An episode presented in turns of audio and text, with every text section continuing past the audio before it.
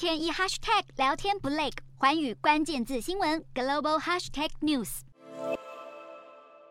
俄罗斯总统普丁与白俄罗斯、塔吉克等中亚盟国领袖十四日举行独立国家国协元首峰会期间，围绕会议桌探讨区域情势。当谈及乌俄战争议题时，塔吉克总统拉赫蒙忽然大鸣大放，借机宣泄不满，怒轰俄国不顾盟友真实感受，让现场老大哥普丁颜面扫地。拉赫蒙双手对着普丁比手画脚，咬牙切齿地发表完七分钟的感想，言论字字句句责备普丁侵略乌克兰是致命错误，是在重演前苏联解体惨况。只见普丁愁眉苦脸，无奈靠着椅背，等着拉赫蒙训斥完毕。老大哥被小弟当面训斥的尴尬场面，全被一旁的中亚盟国领袖见证，显现普丁连在自家后院都影响力大减，就连尊严也都快没了。有的盟国已经不太愿意继续相挺，但也还是有盟友对普丁掏心掏肺。白俄总统卢卡申科稍早宣称，白俄已经与俄国组成联军，准备应对战争情势。不过，这样的说法却被俄国当局迅速否认。对这个奇妙的情况，白俄反对派流亡领袖季哈诺夫斯卡娅发表看法，表示普丁根本不信任卢卡申科。